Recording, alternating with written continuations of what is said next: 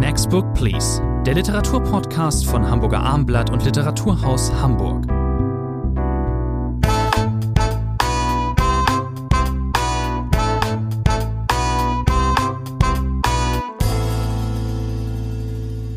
Herzlich willkommen, siebte Ausgabe Next Book Please, der gemeinsame Literaturpodcast von Literaturhaus Hamburg. Bei mir ist Rainer Moritz, der Leiter des Literaturhaus und Hamburger Abendblatt. Mein Name ist Thomas André. Heute wieder vier Titel und zwar in folgender Reihenfolge. Pauline Delabroix Alars Es ist Sarah, erschienen bei FVA, bei der Frankfurter Verlagsanstalt. Sally Rooney, Gespräche mit Freunden, erschienen bei Luchterhand. Ähm, Alexander Osangs Die Leben der Elena Silber erschien bei Fischer und Jan-Peter Bremers Der junge Doktorand erschien im Berlin Verlag. Fangen wir mit äh, der jungen Französin Pauline Delabroix Allard an. Ich sollte eigentlich nur Pauline sagen, dann äh, spare ich mir den Nachnamen. Die Französisch ist sehr besser. Sehr komplizierter ja. Doppelname, sehr komplizierter Doppelname. Es ist Sarah. Das ist äh, ein äh, Liebesroman, ähm, wurde von der französischen Kritik gepriesen und auch schon von der deutschen. Die Autorin ist eine äh, junge Frau, es ist ihr erster Roman und ich sag mal, äh, wenn es das äh, die die Amour fou als ähm, Begrifflichkeit noch nicht gegeben hätte, es, sie hätte für diesen Roman erfunden werden müssen. Wie fanden Sie denn ähm, den Roman Es ist Sarah, Herr Moritz? Ja, wir wissen ja, dass die französische Literatur boomt in Deutschland wie in Frankreich. Das heißt, wir haben sehr viel Übersetzung. Wir haben jetzt auch junge Stimmen neben den arrivierten französischen Autorinnen und Autoren. Und Jahrgang 88 ist Pauline Delabroix Allard. Und das ist eine Geschichte, in die man entweder sofort hineingezogen wird oder nicht. Es ist die Geschichte einer Frauenbeziehung. Die Ich-Erzählerin vom Mann verlassen, lebt mit ihrem Kind äh, in Paris und plötzlich trifft sie auf einer Party eine Frau Mitte 30, Violinistin, Geigenspielerin, Sarah, und das ist jene Sarah, die im Titel des Buches aufscheint. Und sofort entspinnt sich zwischen diesen beiden Frauen eine Liebe, eine Leidenschaft. Sie haben den Begriff Amour fou gewählt und eben mit allem, was Leidenschaft ausmachen kann. Das heißt, das ist ein Text, der auch unglaublich rhythmisiert ist. Das heißt, der äh, pausenlos äh, Sätze aneinanderreiht. Die Kommata fehlen auch in der deutschen Übersetzung mhm. zu Recht an vielen Stellen. Und man ahnt es ja schon, wenn man eine Geschichte liest, die eine Amour fou ist. Äh, zwei Menschen, die Leidenschaft verbunden, sehr unterschiedliche Menschen, das muss man sagen. Sarah lebendig, chaotisch, verrückt, auch in gewisser Weise ständig unterwegs auf Konzerten in der Welt und die beiden nutzen jede Gelegenheit, um sich zu sehen, um sich zu treffen. Sie, die Erzählerin, ist Lehrerin, das sollte man auch dazu sagen. Und es ist eine auch sexuell sehr eindeutig beschriebene Liebesgeschichte, die, wir ahnen es, nicht unbedingt positiv endet. Sie haben schon erwähnt, dass es ziemlich atemlos dahergeht. Das spiegelt eben ähm, das, was diesen beiden Frauen zustößt. Das ist äh, diese körperliche Sensation, das Verlangen, das Verliebtsein, diese unfassbare Unbedingtheit. Ich sage, das gibt es eigentlich so nur in der Literatur. Die Autorin sagt auch, lässt auch mal ihre Erzählerin, also die Lehrerin, ist die Erzählerin, äh, die lässt sie mal über Sarah sagen, sie äh, ist, sie gleicht einer Romanfigur. Und an einer anderen Stelle heißt es, sie ist lebendig, so als quasi finale Aussage, die alles, alles äh, in sich fasst. Sie ist lebendig. Also, das gibt es vielleicht so nur in der Literatur. Ähm, was mich an dem für den Roman eben eingenommen hat, dieses un, diese Unbedingtheit. Ich weiß nicht, ob die sich zum Beispiel auch in einem in einem Film so darstellen lässt. Nun, das ist eine ganz gewaltige Aussage jetzt. Vielleicht übertreibe ich damit auch ein bisschen. Ähm, aber wenn, wenn ich einen Roman lese, äh, in dem so Sätze stehen wie, sie tut vieles so, als hinge ihr Leben davon ab, dann weiß ich nicht unbedingt, wie man das äh, noch besser. Das ist, glaube ich, ein Schlüsselsatz, den Sie gerade äh, zitieren, weil es herrscht eben in diesem Text eine Unbedingtheit. Darauf muss man sich einlassen, auch als Leser. Mhm. Das ist sehr viel Zeitgeiststimmung äh, dabei. Man hat, wir kommen ja nachher auf Sally Rooney, da werden wir vielleicht ähnlich argumentieren. Das heißt, hier ist sehr viel an äh, gesellschaftlichem Impetus drin, aber eben versteckt in diese Figuren. Das heißt, einmal sie wählt links, wenn sie wählt. Also die politische Ebene spielt eine untergeordnete Rolle. Es ist dieses sich einlassen auf die Gegenwart, auch mit Dekadenzphänomenen. In gewisser Weise es wird viel getrunken, es wird viel geraucht in diesen Texten. Du könntest du Hedonismus nennen. Ja. Ähm, es wird aber übrigens eher kein Psychogramm äh, erstellt. Weder der Erzählerin noch ähm, der Sarah. Also wir wissen nicht ganz genau, warum die sich beide so in diese Liebe hineinstürzen. Erzählt wird übrigens in Präsems. Es geht gar nicht anders, wenn es um diesen dramatischen Eindruck geht. Ähm, es ist vor allen Dingen aber auch so, dass es ja ein Bruch auch gibt. Es gibt einen ersten, einen zweiten Teil, das finde ich dramaturgisch sehr geschickt, denn eigentlich, Sie haben es jetzt mehrere Male erwähnt, man muss sich darauf einlassen. Ich habe mich darauf eingelassen, ich hätte aber, wenn, wenn es nicht diesen zweiten Teil gegeben hätte, hätte ich, wäre mein Urteil über diesen Roman etwas anders ausgefallen. Das heißt, diese rasende Leidenschaft, die muss auch literarisch irgendwann enden, weil es sonst ja dann doch irgendwie, ja. Nein, das geht nicht über einen ganzen Roman, das sehe ich genauso. Die Geigenspielerin Sarah erkrankt Sie erkrankt an Krebs und plötzlich sind wir in Triest. Wir wissen gar nicht so ganz genau, lebt Sarah noch? Ist sie verlassen worden von der Erzählerin? Das bleibt etwas in der Schwebe, wie ich fand. Und aber nun sind wir, diese verzweifelte Erzählerin äh, ist jetzt plötzlich dort in Triest, in der Stadt von James Joyce und von Italo Svevo, am Hafen. Äh, sie besucht eine Kneipe, sie ist in einem Café Stammgast und sie ist voller Verzweiflung darüber, dass diese Liebe hinter ihr liegt. Sie sagt auch mehrere Male, ich habe sie getötet es gab noch eine Liebesnacht, auch als sie dann wusste, Sarah hat Krebs, die Trennung fand schon vorher statt. Wir möchten jetzt nicht alles verraten, es, wir dürfen es verraten, denn es bleibt ja manches offen. Die Erzählerin ist am Ende genauso oder ist der Realität enthoben, ist dissoziiert, das kann man glaube ich so sagen. Sie, wenn man vorher ab und zu den Verdacht hatte, dass Sarah nicht nur eine leidenschaftlich, extrem leidenschaftlich Liebende ist, sondern vielleicht auch eine, die, eine Figur mit ja, gewissen mentalen Problemen, dann hat sie, dann hat sich das am Ende auf ihre Geliebte, auf die Erzählerin in irgendeiner Form durchaus übertragen. Ähm, Man hat übrigens äh, Pauline Delabroix Allah aufgrund dieses Romans die neue Françoise Sagan genannt. Und wenn man Bonjour Tristesse noch ungefähr im Hinterkopf hat, da gibt es Parallelen. Natürlich war das ein anders erzähltes Buch, auch stilistisch anders, aber dieses Lebensgefühl, dieses ja. Verlorensein, dieses Aufgewühlte, dieses auch nicht psychologische unbedingt, das haben Sie, glaube ich, äh, sehr richtig angemerkt, dass das kein Roman ist, der sehr viel mit psychologischen Argumenten hantiert, sondern das ist eine blanke Leidenschaft, die eben im Chaos, in der Tristesse im wahrsten Sinne des Wortes endet. Also die Erzählerin scheint am Ende vom Virus der Selbstauslöschung ebenso erfasst, was bleibt, ist aber der Eindruck äh, bei ihr, aber auch beim Leser, dass dort äh, zwei Menschen sich in der Liebe verzerrt haben, sozusagen. Das ist sehr eindrucksvoll geschildert. Und assistiert, das sollte man vielleicht noch erwähnen, weil das auch eine wichtige Rolle spielt, von Filmen, von Musik natürlich. Schubert, der Tod, der Tod und, das, und das Mädchen, Mädchen, nach einem Gedicht von Matthias Claudius, spielt am Ende eine ganz zentrale Rolle. Das heißt, man geht ins Kino, man braucht die Kunst, man braucht die Musik, um sein eigenes Leben darin zu spiegeln. Und dann gibt es immer so eingeschobene Wikipedia-Einträge, wo auch noch freundlicherweise dem Leser, der nicht sofort weiß, was es mit äh, Schuberts auf sich hat, etwas erklärt wird. Also der zweite Teil ist, äh, zeigt dann eben das Gegenstück zu dieser großen Verbundenheit, zu dieser Verschmelzung in, in der Passion, in der Liebe. Denn im zweiten Teil äh, regiert äh, die Einsamkeit. Ähm, das, diese beiden Teile gehören zusammen und sie machen meiner Meinung nach zusammen einen wirklich äh, gelungenen Roman. Ich gebe ich schwanke ein bisschen zwischen sieben und acht Punkten. Ich bleibe jetzt mal erstmal bei sieben, erwarte mir von dieser Autorin aber noch einiges mehr, Herr Moritz. Ihre ich bleibe Bewertung. auch bei der sieben und damit sind wir völlig d'accord gleich zu Beginn. Das ist doch wunderbar. Kommen wir zur zweiten jungen Frau, jungen Autorin, die wir heute besprechen wollen. Sally Rooney, die Irin.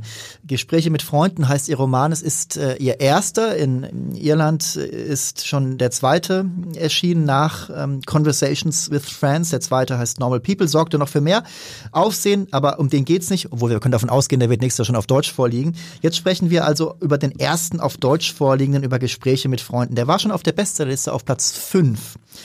Und ich finde, das ist ein sehr eigentümliches Buch. Äh, in allererster Linie, weil es ähm, wirklich auf einer äh, Länge von satten 500 Seiten zu einem wirklich großen Teil aus äh, Dialogen besteht. Ähm, wie haben Sie den Roman gelesen, Herr Moritz? Ja, ich glaube, es ist ganz gut, dass wir ihn nach Es ist Sarah direkt besprechen, weil es gibt kleinere Parallelen zwischen diesen beiden Büchern, Überschneidungen.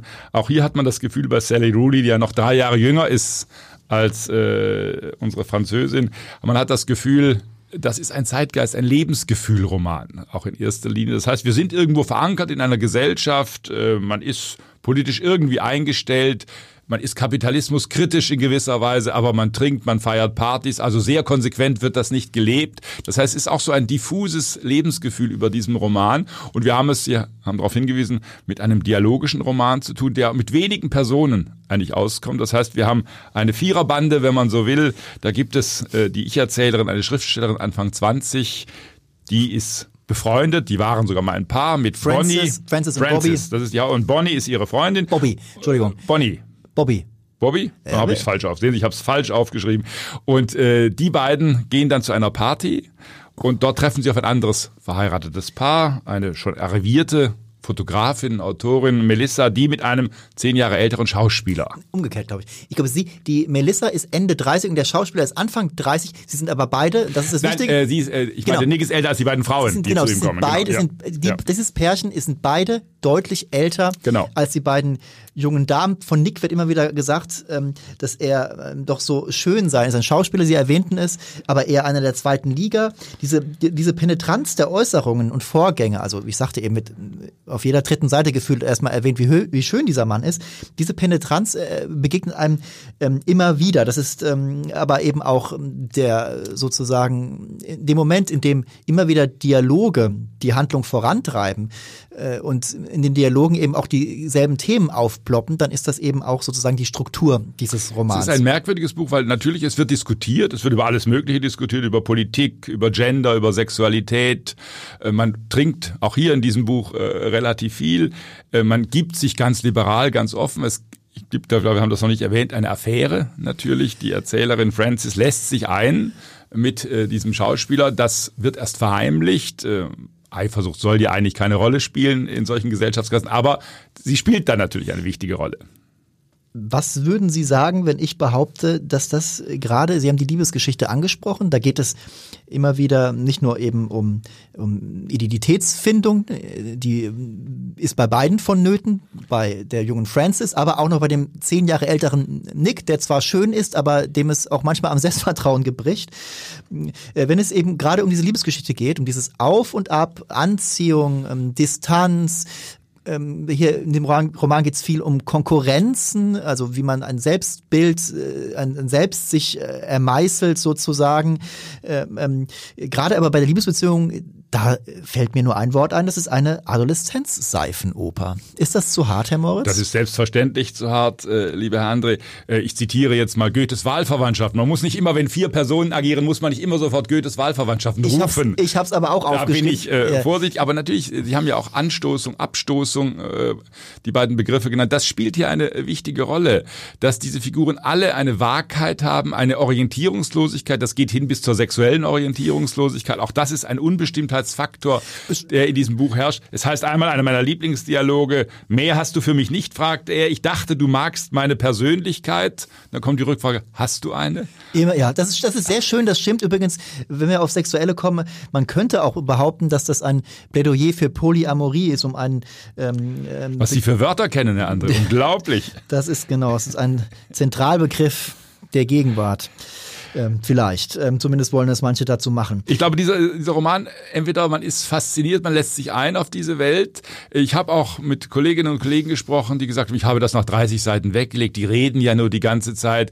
Da gibt es zwar ein bisschen Handlung natürlich, diese Liebesgeschichte, die äh, natürlich dann am Schluss auch ans Tageslicht kommt, aber es plätschert so hin. Aber das gehört, glaube ich, zum Bauprinzip dieses jeden Fall. Buches, zur Beschreibung auch dessen, äh, was diese Menschen hier fühlen und denken. Ich finde diesen Roman originell äh, und ähm, aber trotzdem, auch irgendwie, ja, dass sich hier, dass hier Bilder von Menschen zusammengesetzt werden, die sich, also diese Selbstbilder, die äh, entstehen aber eben in dieser forcierten Laberei. Und manchmal ist es Laberei. Es geht um imaginäre Identifizierungen durch Selbstbespiegelungen und Gesprächen. Das ist auf die Dauer enervierend, aber jetzt muss ich es eben sagen, wenn ein 40-Jähriger oder ein 60-Jähriger diesen Roman lesen, dann kommt es eben auch zu gewissen äh, Grenzerfahrungen, möchte ich nicht sagen, aber es gibt, es gibt da vielleicht eine, ein, ein, ein Graben, der, der sich vor allem auftun Herr kann. André, schauen Sie mich an. Ich als älterer weißer Mann kann sehr gut mit diesem Text umgehen. Aber ich habe es ja gesagt, man muss sich wirklich darauf einlassen und darf nicht von vornherein äh, mit der Haltung an dieses Buch, ja, da passiert ja nichts Essentielles. Das ist genau das Problem dieser Figuren,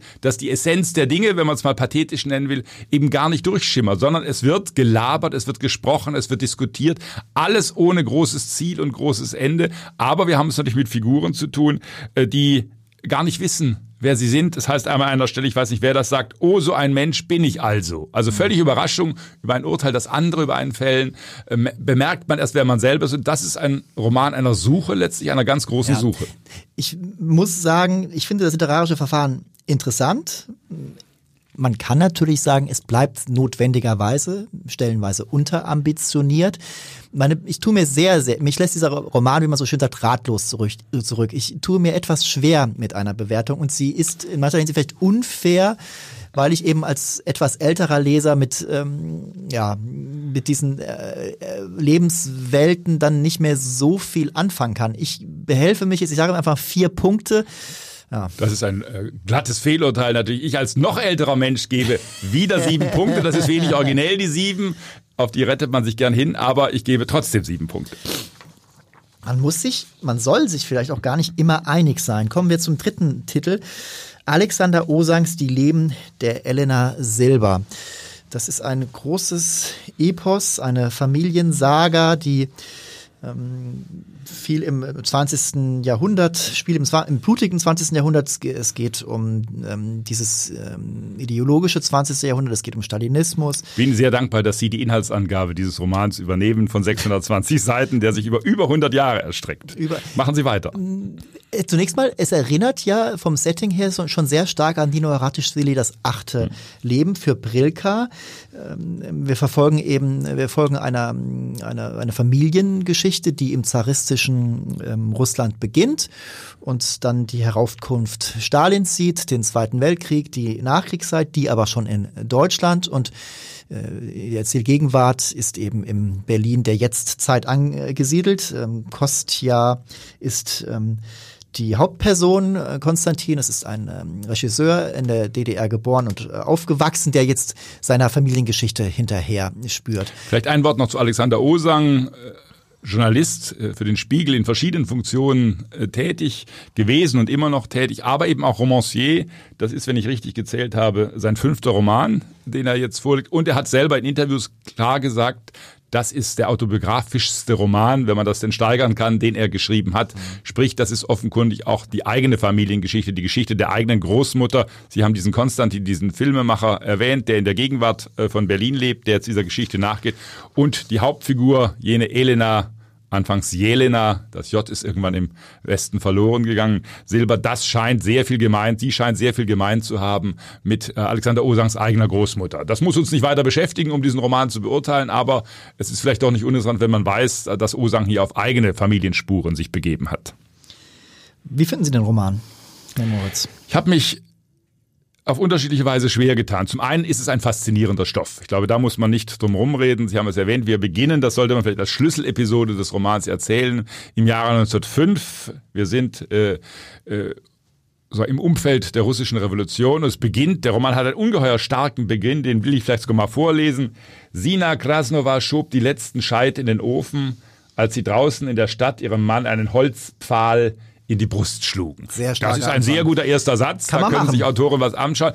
Viktor, der Sinas Gatte, ist in der Tat umgebracht worden mit diesem Holzpfahl. Er ist Anhänger der russischen Revolution und wird von Zarenhäschern, wie es einmal im Buch heißt, äh, auf diese brutale Weise ermordet. Äh, und seine Frau steht jetzt alleine da. Das ist das Schlüsselerlebnis nicht nur für Sina und äh, ihre Familie, sondern natürlich für den ganzen Roman. Darauf wird der Kanon der Familiengeschichte, wie es heißt, immer wieder zurückgreifen. Es gibt viele Geschichten. Äh, diese Elena hat äh, vier Töchter, hatte fünf. Eine starb im Kindes. Alter und es gibt eben die üblichen Familien, es sind mehr als Anekdoten, es sind ähm, ja dramatische Geschichten und die setzt äh, Konstantin Kostja ähm, hier zusammen. Ich finde, dass dieser Roman in dem, was er tut, sehr souverän ähm, komponiert ist und ich ähm, finde ihn, ich sag gleich, ich habe mir überhaupt nicht schwer getan mit dem, äh, mich überhaupt nicht schwer getan. Ich finde diesen Roman eigentlich sogar ziemlich großartig. Und am Anfang, nur am Anfang stelle ich mir die Frage, brauche ich nach Haratischvili nochmal so einen Roman? Ich weiß gar nicht, welches Buch Sie gelesen haben, lieber André. Also wir sollten eine, wir müssen einen Strang, glaube ich, noch erwähnen, weil dadurch wird der Roman erst wirklich verständlich. Jene Elena äh, lernt in den 20er Jahren, sie will raus aus Gorbatow, so heißt der Ort äh, östlich von Moskau, äh, in dem der Roman anfangs spielt. Und dann kommt dorthin ein Deutscher, Robert Silber, der die Russen berät in technischer Hinsicht, in wirtschaftlicher Hinsicht. Sie verliebt sich in diesen Deutschen, der später mit den Nazis äh, paktieren und deswegen kommt sie dann, das ist ganz entscheidend, nach Berlin, ausgerechnet im Olympiajahr 1936.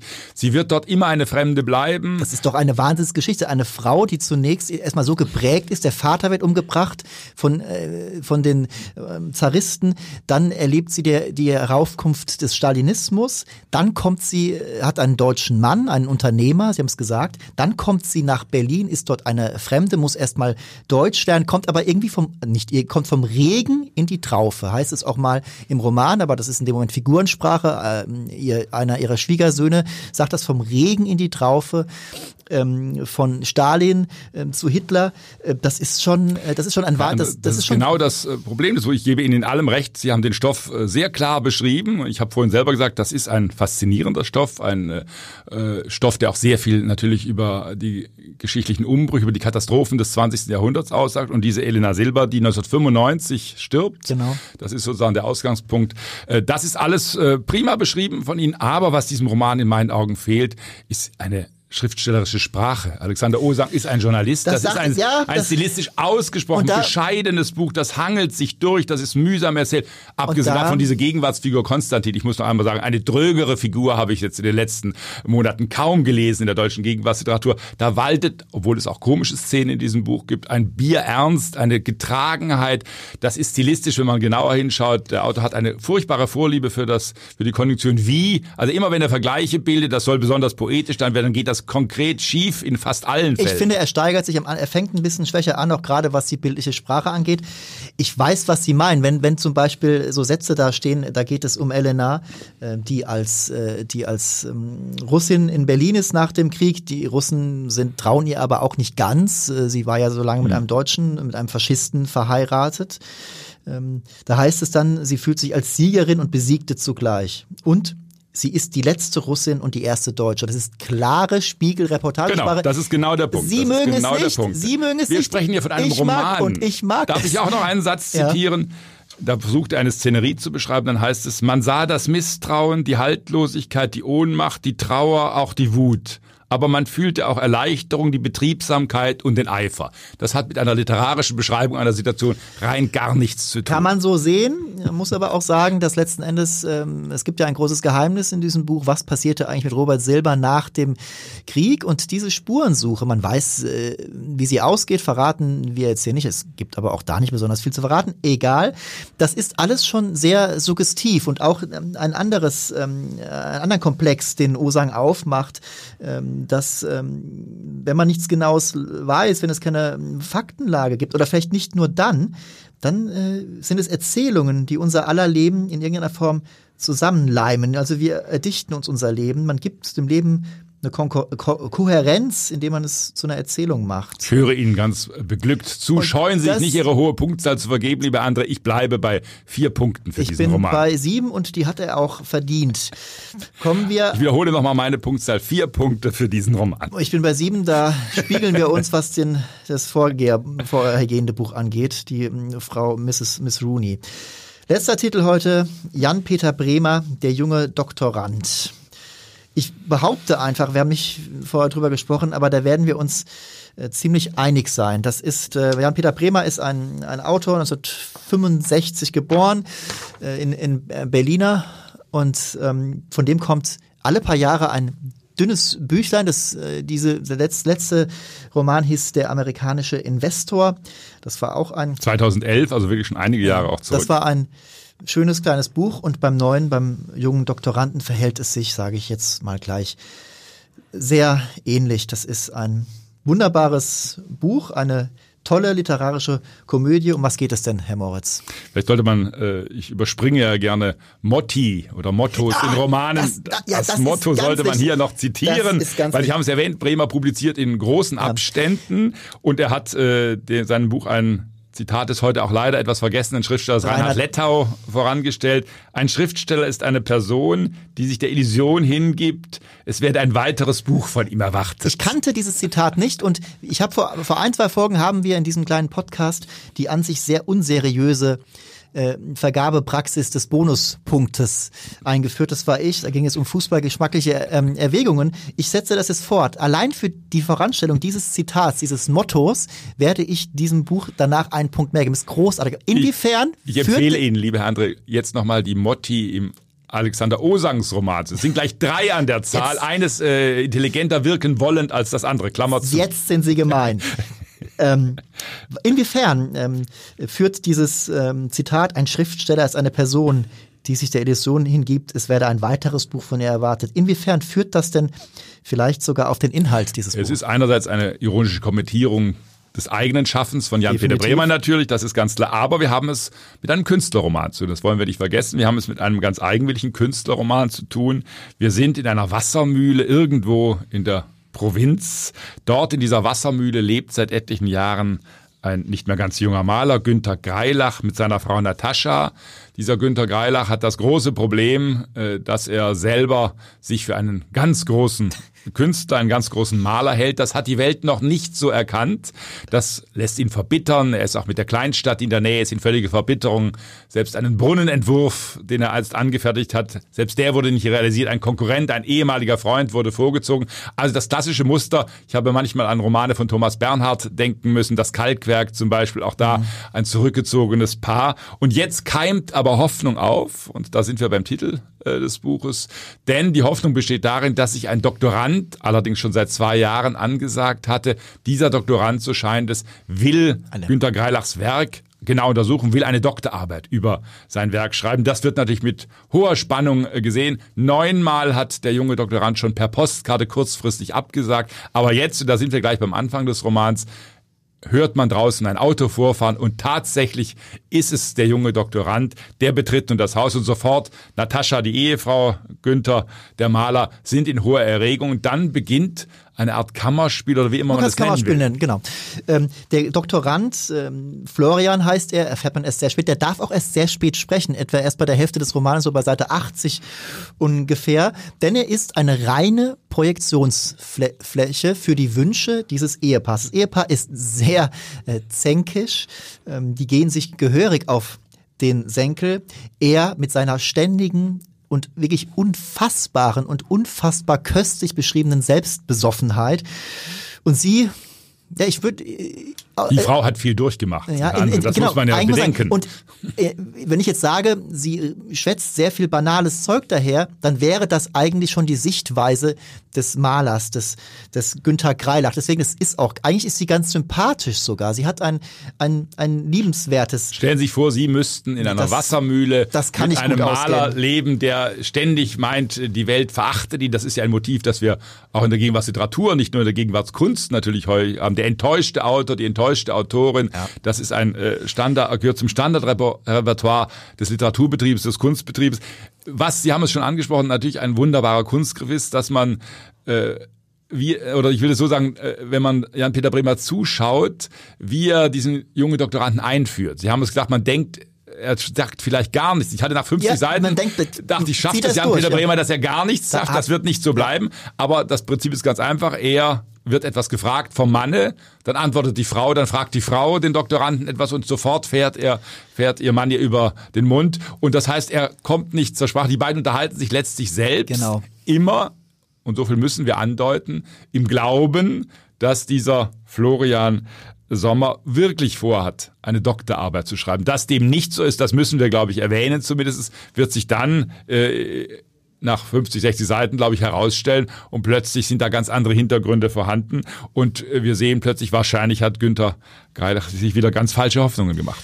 Es ist äh, wirklich wunderbar zu lesen, wie, wie gnadenlos äh, der Erzähler ähm, Jan-Peter Bremer diese beiden Hauptpersonen sich selbst demaskieren lässt, indem sie sich einfach hemmungslos vor diesem hohen Gast, der sich später als in gewisserlei Hinsicht armer Wicht herausstellt. Ein sehr junger Mann ist das, der ist 20, der weiß noch gar nicht, wo er im Leben steht. Hm, wie sie, wie sie sich selbst ähm, piesacken und ähm, die Glanzpunkte in diesem an das Glanzstück oder an diesem an Glanzstücken gar nicht armen Buch sind eben die Monologe des Malers, der Günter Kreilachs, der völlig ohne jede Selbstdistanz wo kämen wir denn dahin, wenn ein äh, Originalgenie Selbstdistanz bräuchte? Ähm, wenn der seine hochwohlgeborene Sicht ähm, kundtut in platzierten und hochgestochenen Sätzen, lassen Sie mich nur einen zitieren, äh, vielleicht der schönste Satz, man kluckst wirklich vor Lachen. Da hält er diesem Doktoranden, den er natürlich auch, er möchte die Monographie, die dieser Doktorand äh, zu schreiben äh, gedenkt, äh, natürlich nicht gedenkt, aber er glaubt das.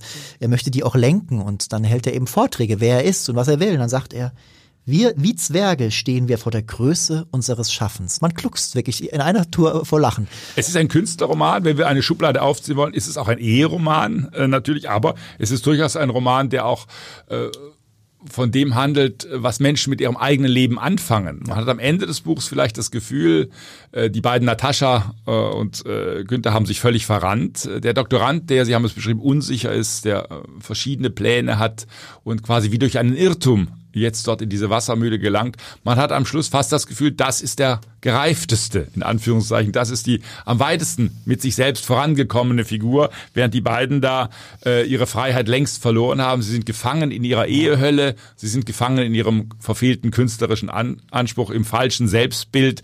Also was Selbstbild und Fremdbild ausmachen, erfährt man in diesem Roman auch. Nein, das ist das ein großes Lesevergnügen. Definitiv. Ähm es wird äh, zum die ich habe wir haben schon festgestellt, dass Natascha eigentlich doch ganz äh, sympathisch ist und eben ein ein Opfer. Ähm, trotzdem wird sie auch mit äh, Spott äh, bedacht ähm, oder es scheint eine sagen wir so, es scheint eine große Ironie des Autors immer wieder durch und besonders an der Stelle, in dem er äh, Natascha sagen lässt, ähm, heute kümmern sich alle umeinander. Das erklärt sie ihrem Mann ähm, in einer an einer Stelle, wo sie äh, Florian irgendwie in Schutz nehmen möchte, den jungen Doktoranden. Das ist natürlich ein sehr böser und sarkastischer Kommentar zu unserer dauerzehnerten Gegenwart. Ich habe vorhin Thomas Bernhard erwähnt, äh, das Kalkwerk zum Beispiel. Wir wissen alle, in Thomas Bernhards Büchern, auch in seinem eigenen Leben, spielen Ohrensessel immer eine wichtige Rolle. Auch hier genau. spielt ein Sessel eine wichtige, der Sessel, auf dem immer der Maler sitzt und zu Nataschas völlige Verblüffung darf plötzlich, da sieht man die anfängliche Wertschätzung, darf Florian Sommer plötzlich auch sitzen in diesem Königssessel, wenn man so will. Also der Autor äh, hat diesen Roman ordentlich durchstilisiert und macht das äh, ganz wunderbar. Es ist ein, da stimmen Sie mir zu, ein literarisches Kleinod. Ich gebe, äh, Sie dürfen zuerst was ich geben. Gebe acht Punkte. Ich gebe auch acht Punkte plus einen Bonuspunkt, also neun. Das war die siebte Folge von Next Book Please, dem Literaturpodcast von Hamburger Abendblatt und Literatur aus Hamburg. Wir danken fürs Zuhören und wünschen gutes Lesen.